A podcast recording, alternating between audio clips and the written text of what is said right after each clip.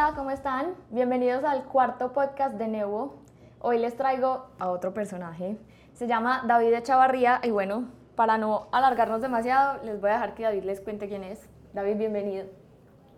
Vale, muchísimas gracias por esta invitación. Ahora me decías que me presentara quién soy y te voy a empezar a decir que para esta entrevista casi que me cambió el nombre y me iba a llamar Faustines. ¿Por qué Faustines? Porque los apellidos que terminan en Z son aquellos que vienen el hijo de, el hijo de Rodrigo, Rodríguez, el hijo de Martín, Martínez, y yo soy el hijo de Faustino. Entonces, Faustines. Eh, pero dije, no, yo, yo, conservo mi identidad, David Chavarría. Eh, soy un hombre ya maduro, tengo 67 años, he recorrido bastante la vida. Eh, me, hubiera me hubiera haber gustado recorrido más asuntos, pero los que tengo creo que son suficientes. Más que suficientes, creería yo. Eh, para los que no lo conocen ni por voz ni por nombre, David tiene dos empresas, una que se llama Conaseo, que ya tiene 35 años, que justamente estábamos hablando de esa, y otra que se llama Valor, que probablemente la han visto en algún baño, en algún aeropuerto, centro comercial, que tiene 12 años ya. David, cuéntanos un poquito de tu vida como emprendedor. 35 años, la primera empresa, ¿cómo fue eso? Ah, eso es una. Eso es una lucha. Yo una vez, mis hijas estaban muy pequeñitas, yo creo que tenían 17 años, la una 10, la otra 7. Eh, al centro de Medellín la gente iba muy poquito y todavía va menos. Y yo les dije, caminen, conozcan el centro de la ciudad donde ustedes viven. Y me la llevé a un teatro que hay en la punta de la Avenida La Playa, el Teatro Pablo Tobón Uribe. Y me fui bajando hasta la Plaza de Botero. Y en esa eh, avenida está lleno de bronces. Esto tiene bastantes años, ya 20. Los bronces pues son esculturas, estatuas, torsos principalmente y estaban los de los conquistadores, los de los descubridores, eh, quien vio el Valle de Aburrá por primera vez. Y cuando yo regresé a la oficina le dije a alguien que trabajaba al lado mío, le dije, hombre, vengo de la playa, eso está lleno de, de conquistadores y colonizadores, etc. Y deberían de cambiar todos esos bustos a esta avenida. ¿Y sabes quiénes deberían de poner hoy en día? A empresarios, a emprendedores. Y ahí deberían de estar los bustos de la gente que formó empresa. Porque qué lucha tan berraca. O sea, yo me imagino que es más fácil colonizar y conquistar una selva que, sacar una empresa adelante. Es una labor muy satisfactoria. Pero muy difícil. Muy compleja. Más, más difícil, compleja. Hay muchas cosas en el aire. ¿Cuál es la diferencia entre difícil y complejo entonces?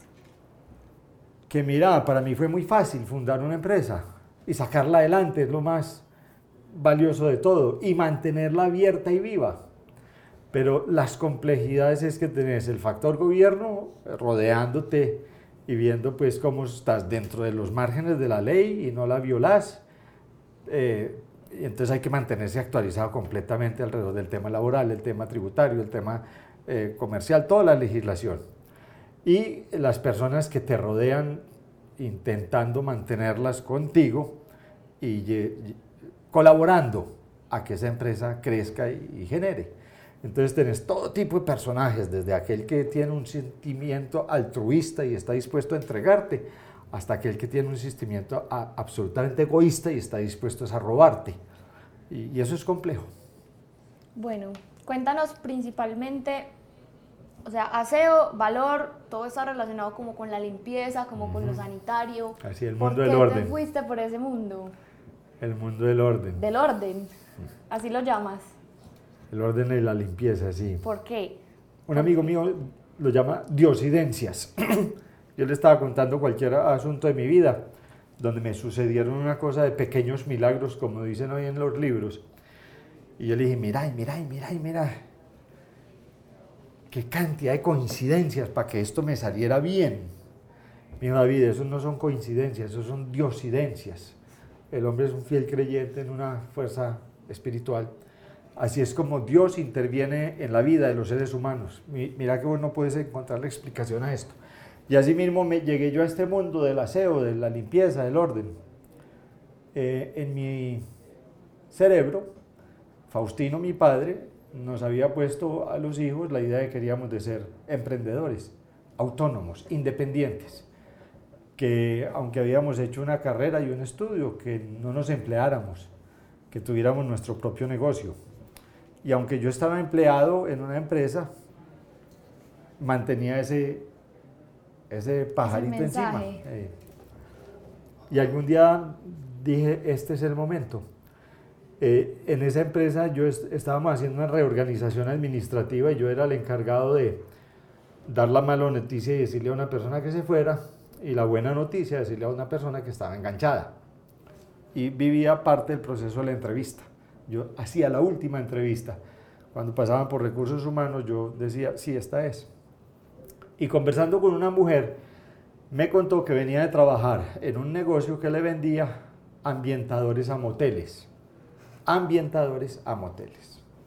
Y me habló de una cifra que yo dije, no, esto con solamente, solamente aromas a un segmento del mercado, esto, aquí hay algo.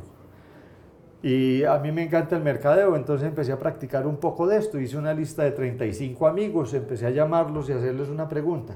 En tu empresa, ¿cómo compran el aseo y la cafetería? Pues, pues esto para ponerlo técnicamente hoy.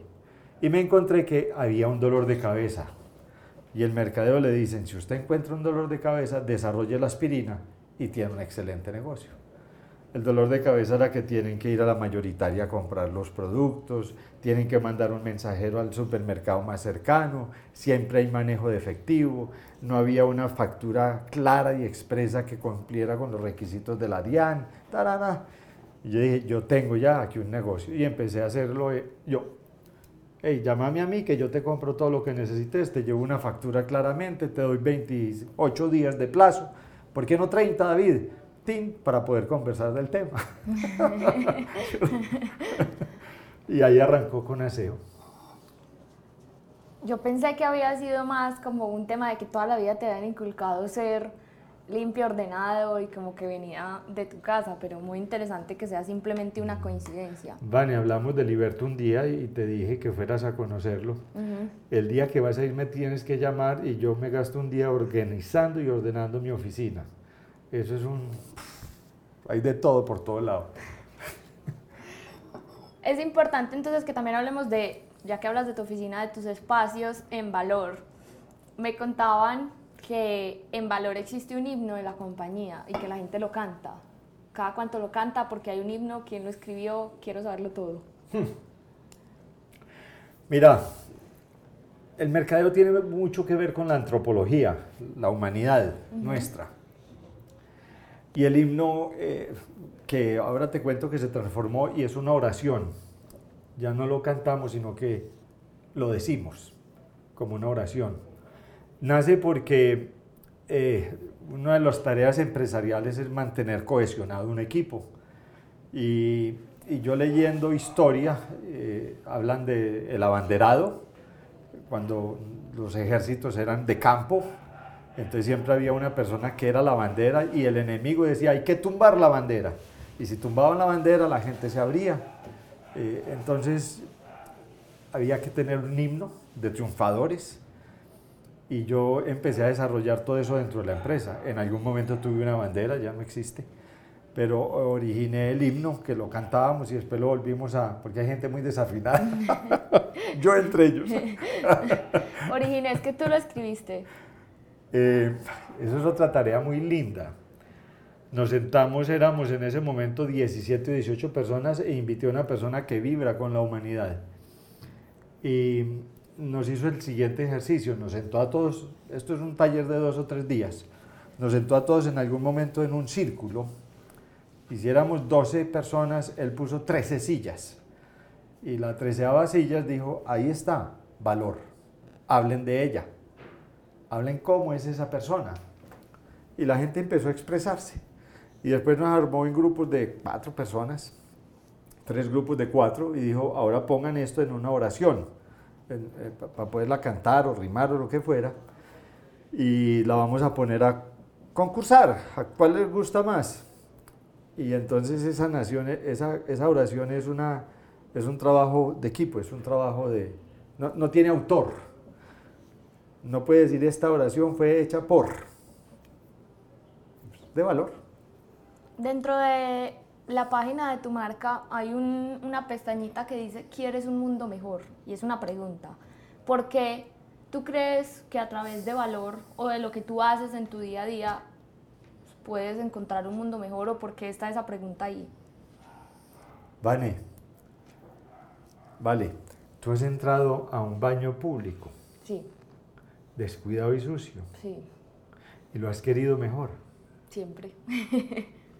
nosotros queremos de hacer en valor un mundo mejor, un baño a la vez, muchos de una vez. Ese es parte de nuestro lema. Porque es que entrar a un baño no solamente desaseado, sino maloliente, es una experiencia que uno dice, hombre, ¿yo cómo termino eliminando esto? Y es dentro de Conaseo que alguna vez me ofrecieron un equipo que ayudaba a hacer eso. Y con ese equipito que vos pegas ves pegado de la pared, que gotea a la taza sanitaria y si es un hombre lo ve en el orinal. Alrededor de eso formamos una empresa que se encarga de cuidar, mantener y reparar los baños. Eso es lo que hace valor. Cuida, mantiene y repara. Cuando tú ves la cajita o cualquiera ve una cajita en el aeropuerto, en el centro comercial o en la empresa, empresa donde trabaja, está viendo la punta del témpano. Detrás hay una cosa que le da equilibrio. Pero mira, yo no quisiera desviarme para el tema empresarial únicamente hablando de empresas porque me vuelvo un publicista. No, precisamente por eso te pregunté, ¿por qué también en tu día a día? Porque creo que esta empresa refleja mucho de lo que tú eres en muchos aspectos después de varias conversaciones que hemos tenido. ¿Por qué tú quieres un mundo mejor y cómo haces tú un mundo mejor? Yo soy un, un humanista primero que todo, a mí me encanta la humanidad, me encanta la gente, me encantan las personas. Parte de mi labor como empresario, eh, en una de las grandes crisis económicas que tuvo este país, se me olvidan los años, creo que es del 98 al 2002, la economía decreció un 14%, el desempleo era del 50, del 60%. Eh, uno se reunía con los amigos y los amigos o estaban desempleados o estaban quebrados. Una muestra era mi señora que tenía un costurero. Se reunía con sus amigas, 14 amigas. Y ella tenía la fortuna de que yo era el único que tenía abierta ah. o la empresa o trabajo. Entonces, eh, dentro de esa humanidad, yo le estaba contando esto a e, ella, me estaba contando y, y, me dijo, y vos mantenés abierta la empresa, qué orgullo. Y le dije, pero sabes que para mí no es el orgullo mantener la empresa abierta para mí es poderle dar a la gente un lugar de trabajo de calidad, como dicen hoy. Y mi satisfacción mayor es cuando alguien se va y me dice, esto fue una universidad para mí, todo lo que yo aprendí en este lugar de trabajo. Y eso me dice a mí, ah, esa, es, esa es mi labor. Y así es como uno hace un mundo mejor, viendo que la gente mejore, que la gente sea mejor. Este es un llamado a ser mejor de una manera impactante. Bueno, eh, hablemos entonces, para, esto es un podcast, pero David me acaba de señalar un libro que trajo eh, desde que llegó, que se llama El Club de las 5 de la mañana. Varias veces me he reunido con David precisamente para hablar sobre libros, porque tiene una aproximación muy interesante a la literatura en la que intenta sacar, no de libros como este, que obviamente son como para emprendedores, sino como libros como La Caperucita Roja o, El Hobbit del Señor de los Anillos, lecciones para emprendedores. ¿Por qué te interesa tanto encontrar lecciones de vida en libros que pueden no tenerlo? ¿Cuál es la idea que tienes con la literatura en ese aspecto? Vale, porque un libro siempre tiene lecciones para aprender o aprendizajes para coger. Va a ser un paréntesis ahí. Alguien me enseñó a mí alguna vez. La sabiduría viene del conocimiento más la experiencia. Cuando usted coge un libro y lo lee, o va a una clase en la universidad y le entregan conocimiento, hasta que usted no lo practique y haga con eso algo, usted no sabe nada. Entonces, para tener sabiduría, coja lo que usted lee y póngalo en práctica. Y todos esos cuentos infantiles están llenos de mensajes y de enseñanzas que si nosotros lo miramos con esa intención encontramos cosas que hay que para enriquecer nuestra vida. Te voy a mandar uno que se llama ¿Te has comido un huevo de oro? También lo tengo. Ah, te lo mandé ya. que tenemos pendiente también hablar de ese. Pero sí, es muy interesante y están en el blog de Nevo, Publicidad Política No Paga, para los que se los quieran leer. Cuéntanos un poquito sobre ese que te estás leyendo ahora, El Club de las 5 de la mañana. ¿Por qué ese libro? Mira, este libro es de esos que son muy publicitados y a mí eso me retiene un poquitico. Entonces veo a la gente con él y le pregunto, ¿y de ese libro qué has aprendido? ¿A la gente en la calle? Mis conocidos, ah, ¿cierto? El primero de todos fue un socio ahí de valor, eh, Felipe Marín, eh, y lo compró y, y, le pregunté por él y me habló muy bien. Luego la persona que nos eh, asesora en Mercadeo allá en Valor, Mayret, me dijo, David, ese libro me cambió mi vida. Y le dije, ¿y qué cambia en tu vida? Me dijo, hasta que yo no leí ese libro, no entendí la importancia de hacer deporte. Yo quería hacer deporte, pero es que es muy difícil. Y aquí le entendí. Y este libro tiene una, ese señor es el mismo que escribió el monje que vendió su Ferrari. Tiene un mensaje muy claro y dice, todos tenemos la posibilidad de ser legendarios, de hacer leyenda, de que la gente, de lo que uno hizo en su vida, deje un rastro y un recuerdo y una enseñanza a los demás.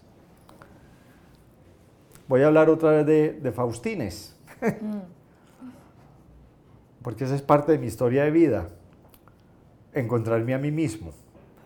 Y una de las maneras de encontrarse a sí mismo es yo de dónde vengo, para saber quién soy. Claro.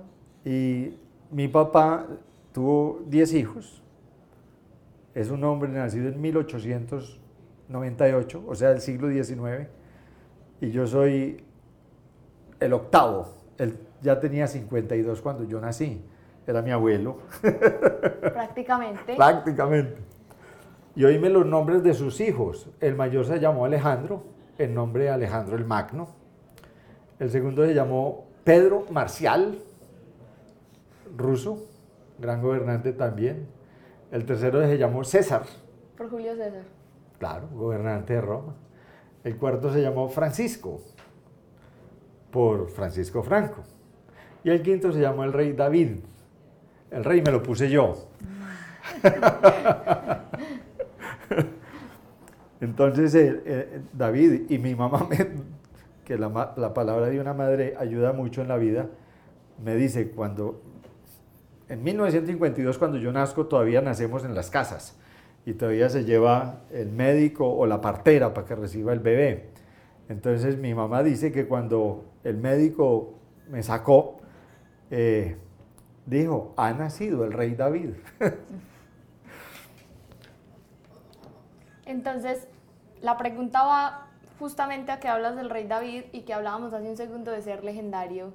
¿Tú crees que tú has logrado, entre comillas, cumplir ese llamado de ha nacido el rey David? ¿Tú crees que eres un ser legendario? Para algunas personas. O sea, aquellas personas que me le he logrado arrimar y transformar su vida. Sí, sí. Yo tengo un indigente, me lo encontré tirado en la calle. A mí esa gente me duele, pero durísimo. Eh, entre otras cosas, no estaba propiamente tirado en la calle, estaba acostado en la entrada de la puerta de valor. Y yo para poder entrar tenía que levantarlo. Y yo he visto que los patean, les tiran agua, los gritan. Y yo como, hey, señor, señor, y no se movía y yo, uy, lo voy a tener que tocar, ¿será que está muerto? Hasta pensé en eso pues porque le subí la voz. Entonces lo toqué y lo sacudí, el tipo se despertó. Lleva seis años conmigo, un hombre que fue eh, ex guerrillero del M-19, ex AUC, eh, dice que estuvo en el ejército, declaró para que el gobierno lo sacara de la AUC 400 muertos. Él dice haber matado 400 personas. Con esa carga emocional que llevaba de tanto muerto, el tipo vivía, era embazucado, embazucado, embazucado. Y yo me puse al lado de él a decirle, hey viejo, usted es un hombre que no merece su vida. Esa no la merece. Y yo sabía que él tenía esa carga y empecé a llevarlo a punto de palabras, cosas que aprendo leyendo, a entregárselas. Y el tipo va, va, va, ahí va, ahí va. Lleva, que nos pusimos en un juego, 19 veces 21. Si multiplican 19 por 21, se encontrarán que hay como ciento y pico de días sin tomar droga, sin probar droga. Después de haber pasado por 12 instituciones que el municipio les paga a ver si lo recuperan. Y en estos días me dice, yo no sé qué haría sin usted, Señor. Y uy, yo le digo, ¿qué va a hacer, Señor? Es usted el que vale la pena, no yo. Usted es el que vale aquí. Yo el día de mañana me le voy a ir. Pero ese Señor ya me dijo, usted marcó mi vida. Y eso, eso a mí me, me alimenta de una manera excelente, o sea, me, me llena de emoción. ¿Y qué hace él contigo? Mira, ese hombre recorre calles, por ahí por los barrios de Conquistadores y Laureles. Eh, en algún momento en la esquina donde estaba Lor roban mucho espejo a los carros y plumillas y ta, ta, ta. Entonces yo le dije a mis socios, hey, paguémosle a este señor, démosle una semanalidad para que él se siente ahí a cuidar estos carros. Yo eso lo estuvo haciendo uno, dos, tres años, pero, pero es un drogadicto, es un hombre sin ley, sin disciplina, sin nada. Un tipo sacado de la selva, por decirlo así. Y mis socios esperaban que el hombre fuera un empleado, que llegara a las 7 de la mañana, que trabajara hasta las 12 del día, que almorzara y se fuera. Y eso, eso, eso sí. No va a pasar, No, no, eso no va a pasar con ese hombre. Eso primero, primero hay que volverlo a hacer. Y en esa tarea estoy, de volverlo a hacer. Cuando me llama, yo le canto y le pongo cancioncitas en su cerebro, porque he aprendido que el canto, que ahora hablábamos del de himno de valor, ayuda. Entonces el saludo es, háblame de ti. Hace un segundo estabas hablando de lo importante que ha sido para ti leer, lo que has aprendido. Eso tiene que ver con el hecho de que en tu empresa y en tu casa, porque le hemos hablado, exista una biblioteca enorme a disposición de la gente. Tiene que ver que yo lea. Ajá. O que tú quieras que la gente lea, porque no en todas las empresas hay una biblioteca. Mira, en 1898, cuando nace Faustino, mi papá, eh, esto era un pueblito, donde la gente todavía andaba descalza, no había luz. A él le tocó ver las primeras lámparas en el Parque de Río y le tocó ver la lucha que hoy en día tienen los taxistas con Uber. Le tocó ver la lucha de los importadores de carros con los dueños de caballos. Su papá vivía de ser caballista y montaba los caballos. Eh, entonces, este desarrollo de él, que logró ser un empresario de alguna importancia y relevancia, lo dijo él a través de la lectura. Y en su casa había una, una biblioteca importante. Eh, y nos llevaba de regalo, yo no sé si todavía existen, cómics, revistas. Archie, Lulu, el Pato Donald, Mickey Mouse, ta, ta, ta. Y así nos fue inculcando el amor a la lectura. Y de pronto nos ponía un libro, Nietzsche, Schopenhauer, cosas pesadas. Y lo dejaba ahí en la mesa de noche, a ver qué pasaba. A ver quién lo cogía. y, y, a mí me gustó el tema, entonces sí, también leía Nietzsche, leía Schopenhauer y leí cosas un poquito más elevadas que todavía no entiendo realmente. Pero que ayudan mucho a construir. Yo, yo he dicho que la lectura es como el gimnasio. Uno fortalece los músculos yéndose al gimnasio bien alimentado. La lectura fortalece la mente cuando es bien bueno el libro. ¿Cuál ha sido un libro bueno que te hayas leído entonces? Hmm. Harry Potter en English. Ese libro me parece, pero así poderoso. Bueno, la anécdota pequeña es cuando yo conocí a David, lo conocí porque él accedió a hacer un artículo para el blog de Neu y justamente cuando nos sentamos me dijo, es que yo me leí Harry Potter, ya viejo. Y me parece muy curioso, primero porque Harry Potter es considerada literatura infantil y segundo porque a mí me gusta mucho Harry Potter.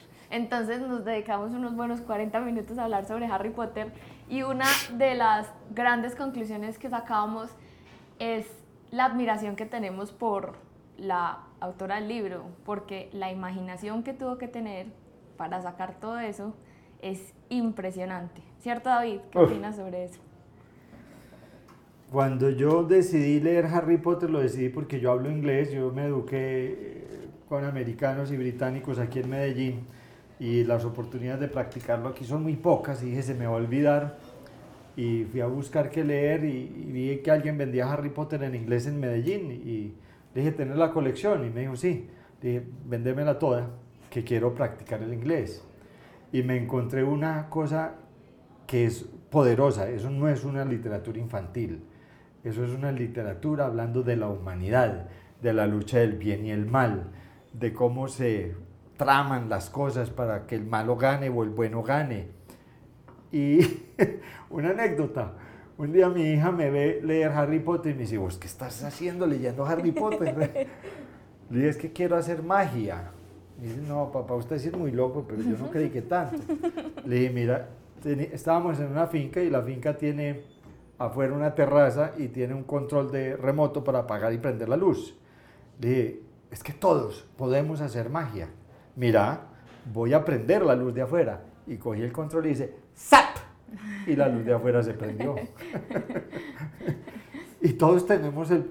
Eso nos lo hizo Nicolás Tesla, fue el que nos regaló esa magia. Pero, pero eso es magia. Bien que mal, sí, es magia. Otro libro, aparte de Harry Potter, para los que consideran que Harry Potter es literatura infantil, que te haya marcado. Otro libro que me haya marcado a mí.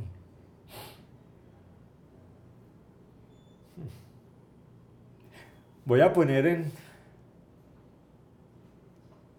en palabras este que estoy leyendo, El Club de las 5 de la mañana.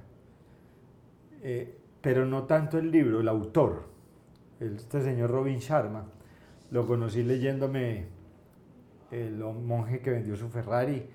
Luego tiene uno segundo, creo que se llama Las cartas del monje o algo así.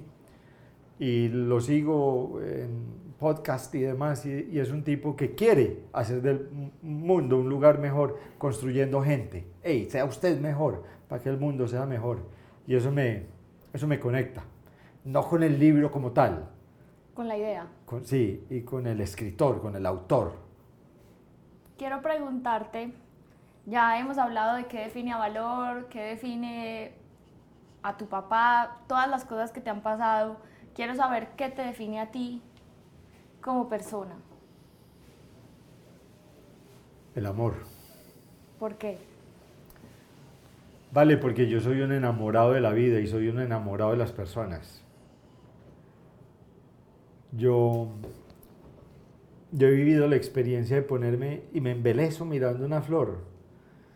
Ay, y llego a un estado de ensoñación e imaginación. Uno discuto con los que creen que Dios no existe, un gran creador, no el, Dios de los humanos, porque el Dios de los humanos nos lo inventamos para que nos tengamos un comportamiento en sociedad. No, eh, eh, la figura de quién inventó una flor. Eh, y he tenido la experiencia que se me aguan los ojos porque me enamoro. Y, a este señor que te conté ahora que lo estoy ayudando, el indigente, ese pobre hombre lleva viviendo muchos años en la calle y una vez me contó una anécdota confrontándome a mí, porque un tipo muy inteligente, que qué quería yo con él. Y me dijo, es que una vez un señor en un segundo piso me dijo que subiera que me iba a dar una sopa y quería tener era sexo conmigo. Y le dije, Carlos, yo a usted sí lo amo, pero no quiero tener sexo. y, hay, y hay un escrito muy lindo de una mujer argentina que habla de amar a un ser humano. Te lo voy a mandar. Vale la pena que lo contemples dentro de las publicaciones en, en, en el... ¿Cómo se llama eso? El blog. El blog de, de Nebo. el blog de Nebo porque, porque habla de lo que es amar a un ser humano. ¿Y qué es amar a un ser humano para ti? ¿Será que leo esto? Mira, un ser humano es, todos somos muy diferentes, somos muy distintos. Amar un ser humano es contratar personas que no van con tu ritmo para trabajar, no van con tu ritmo, tienen ideas contrarias y opuestas, son de otro color diferente. Aquí hubo una, dos, dos cadenas de comerciales muy importantes. Y una vez estábamos mi señora y yo conversando y le dije, mira el racismo como se expresa en estas dos cadenas comerciales. en la primera, los cajeros eran personas eh, que no son blancas, eran personas muy trigueñas y se le veía su extracción socioeconómica. Y en la segunda cadena, todos eran blancos, eh, y, tirando rubios. Yo le decía, mira la expresión de amar a una persona por su color, por su apariencia, pero no por quién es. Eh, el amor es una cosa muy compleja, pero yo me, identifico con el amor. Más que todo. Más que todo. Bueno, muy bonito eso que acabas de decir, la verdad. Yo creo que ya para cerrar, ¿tú crees, al principio hablábamos de que si que tú decías que el mercadeo dice que si uno tiene un dolor de cabeza tiene que hallar la aspirina y ahí tiene un negocio. ¿Crees que has encontrado la aspirina también para los dolores de cabeza de tu vida a través del amor? Pero también da mucho dolor de cabeza. sí, es verdad. sobre todo cuando uno al amor le pone pasión. La palabra pasión significa sufrimiento. ¿Quién dijo? Eh, etimológicamente. Vas a mirar. Obviamente, pero sigue por favor. Dale. Entonces, mira, por ejemplo, eh, hablemos de este... Préstamo del siglo, X, del siglo XIII, del latín pasio passionis, derivado de pati, sufrir, aguantar, de la, de la familia etimológica de padecer. Nunca en mi vida había pensado ni siquiera que pasión significaba padecer. Hay que padecer. ¿Y has padecido? Claro, fundar valor, fundar con aseo, eh, sacar gente adelante. Yo trabajaba en Conaseo con personas que fumaban marihuana y me llegaban a contar y yo padezco por esa persona. Uno, para que deje de fumar marihuana, porque no le permitía sacar toda su capacidad como ser humano y dos, para que no lo rechazaran, no lo expulsaran, no lo hicieran aparte, lo excluyen. Este es un marihuanero y entonces sus compañeros de trabajo lo excluyen. Eh, hay que ver el trabajo que yo tengo que hacer con este indigente para que no me lo excluyan y lo incluyan y, lo vean como un ser humano, porque lo siguen viendo como un indigente. Hay una palabra, una frase muy linda, eh, es de Goethe, un poeta alemán, que dice, si tú sigues mirando a una persona y viéndola como es, seguirá siendo como tú la ves y como ella es. Pero si tú la miras como tú quieres que ella sea, será lo que ella quiere ser. Y viene basado en un principio de Pigmalión. Pigmalión es un hombre por allá griego, miles de siglos, que tiene un taller de escultura, pero vive solito y quiere tener una mujer. Entonces él empieza a tallar su, su escultura. Y se enamora de la escultura, ya sé quién es. Y se enamora de la escultura y los dioses le conceden el deseo de que esa escultura se convierta en su mujer. Pero no la puede amar. Sí, sí la puede amar. Claro. Vale. Y ese ha sido mi principio formando empresas. Ver en la persona a quien yo quiero que sea. Yo no quiero que me dé plata, yo no quiero que me produzca. Yo no quiero, usted no vino aquí a, a hacer dinero a través de mí. O sea, ganarse un salario. Usted vino a ser mejor. Usted vino a ser mejor, exactamente. Y así he logrado formar las dos empresas. No soy un gran empresario, ni lo ambiciono, ni lo quiero ser. Solamente una gran persona. Que ellos, los que trabajan conmigo, sean una gran persona. Entonces yo busco cultivarme muchísimo para poderles entregar. Si yo no me cultivo, pues no tengo que entregar. Nadie, da, nadie puede dar lo que no tiene. Entonces yo busco recibir mucho de todas esas lecturas para poderles devolver.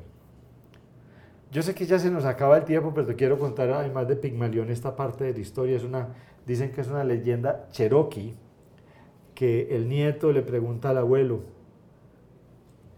por el odio, por la maldad y por la bondad y, y el amor. Y el abuelo le dice que todos tenemos adentro dos lobos. El uno es el malo y el otro es el bueno. Y el nieto le pregunta, y abuelito, ¿y quién va a ganar la batalla? dice, el que tú alimentes. El que tú alimentes. Porque todos llevamos la maldad y la bondad adentro. Pero somos lo que otros quieren que seamos o lo que nosotros queramos ser. Bueno, creo que ha sido una charla demasiado productiva en la que aprendí muchísimo, empezando porque yo sí creía que a Pigmalión no lo dejaban quedarse con la estatua y porque no sabía lo de que pasión viene de padecer. Y también te agradezco porque he aprendido de ti en estas cuatro reuniones que hemos tenido una cantidad de cosas impresionantes. Entonces, gracias por compartir aquí con la gente de Nevo y gracias por este espacio. No, Dani, muchísimas gracias a ustedes por la invitación. Espero haber aportado. Claro que sí.